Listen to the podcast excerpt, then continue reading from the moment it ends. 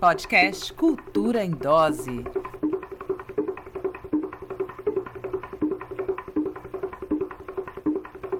Uma produção GT de Comunicação, Frente Ampla de Cultura da Baixada Santista.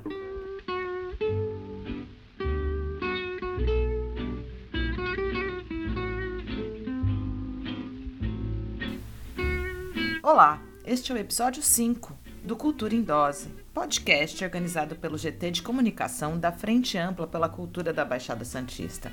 A Frente Ampla nasceu como um espaço de diálogo e debate, com o objetivo de articular todo o conjunto de agentes culturais da Baixada Santista para lutar pelas ações de emergência nos setores da cultura neste momento de pandemia. Hoje falaremos dos seguintes temas: chamamentos para pareceristas de editais, pagamentos de auxílios individuais, atualizações sobre os editais da Lei Aldir Blanc nas cidades de Santos e Praia Grande, edital inciso 3 de Peruíbe, edital inciso 2 em São Vicente, Chamamento para pareceristas de editais. Praia Grande abriu chamada para inscrições de pareceristas de projetos culturais. Temos também conhecimento que as cidades de Hortolândia e Vinhedo estão com chamamentos abertos. Busque informações nas redes oficiais das secretarias de cultura dos respectivos municípios. Pagamentos de auxílios individuais. A Secretaria de Cultura e Economia Criativa do Estado inicia pagamento da renda básica emergencial a partir de 25 de novembro. Artistas e trabalhadores do setor irão receber auxílio emergencial no valor de 3 mil reais em parcela única. Foram mais de 13 mil pessoas cadastradas. Os profissionais podem acompanhar o processo diretamente na plataforma com login e senha cadastrado no momento da inscrição. Atualizações sobre editais da Lei Aldir Blanc nas cidades de Santos e Praia Grande. Santos já encerrou as inscrições do inciso 2 e 3 e está na fase de avaliação dos projetos culturais. Os resultados finais dos editais devem sair ainda no mês de novembro.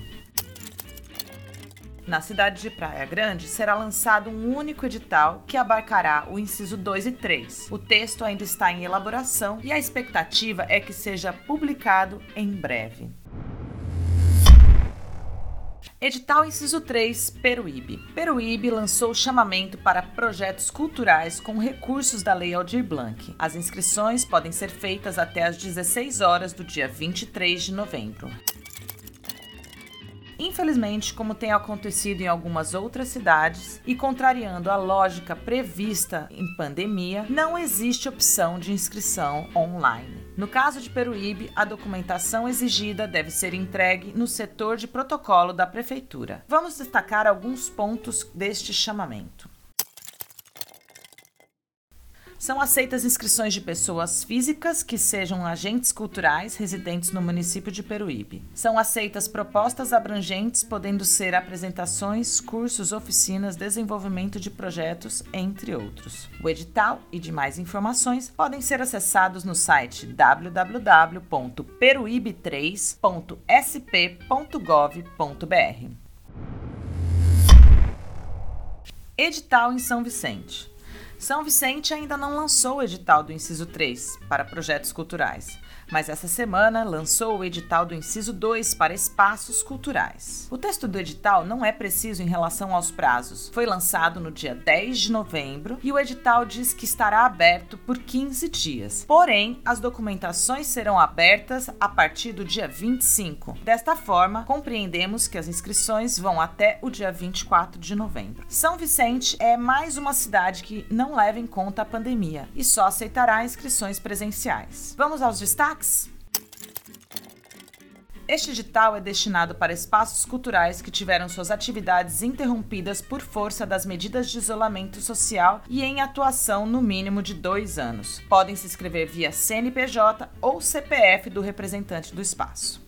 Os apoios aos espaços culturais previstos neste edital vão de 3 a 10 mil reais e serão destinados para o custeio de manutenção do espaço, como aluguel, internet, contas de água e luz, entre outras despesas referentes à manutenção do local. Todas as informações podem ser encontradas no edital. Infelizmente, o site da Prefeitura de São Vicente, que é o sãovicente.sp.gov.br, está confuso e não disponibiliza informações nem na página específica da Secretaria de Cultura da cidade. Sendo assim, sugerimos que peça o endereço correto do edital nas redes sociais e grupos de WhatsApp da Frente Ampla de Cultura da Baixada Santista ou no Conselho de Cultura da cidade de São Vicente. Para falar um pouco de como está sendo a articulação da sociedade civil com a prefeitura da cidade, vamos ouvir o relato de Rogério Baraquê, membro do Movimento Amplo Cultural de São Vicente.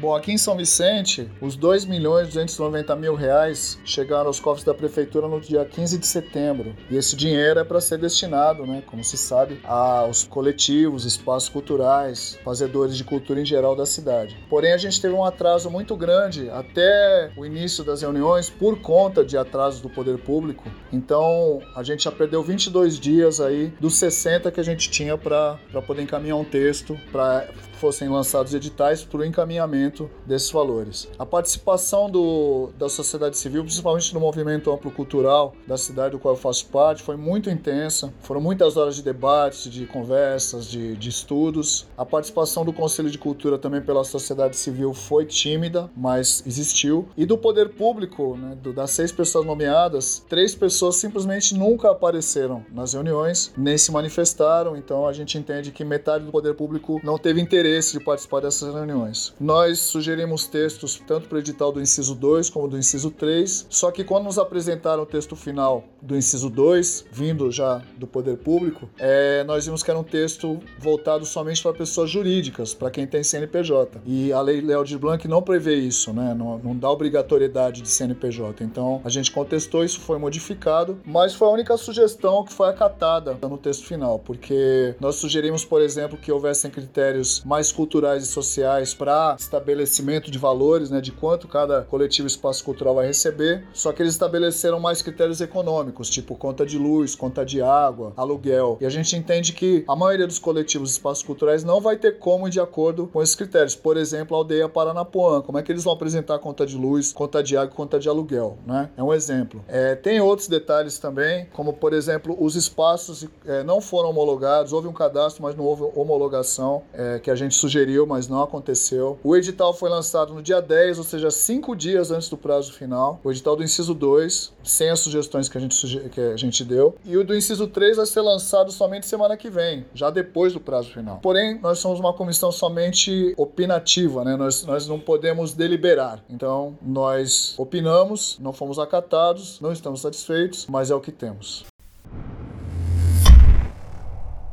e estamos no aguardo dos editais das outras cidades para saber como serão aplicados os recursos emergenciais da Lei Aldir Blanc. Música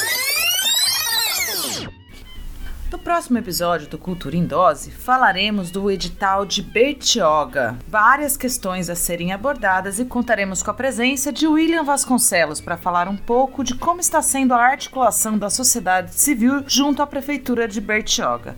William Vasconcelos faz parte da sociedade civil no Comitê de Acompanhamento e Execução da Lei Aldir Blanc. Esperamos que essas informações tenham sido úteis. Compartilhe este podcast para os agentes culturais da Baixada Santista, a ideia é que este informe seja lançado periodicamente para colaborar na disseminação da informação. Siga também as redes sociais da Frente Ampla pela Baixada Santista. Estamos presentes no Instagram e Facebook como frenteampla.bs.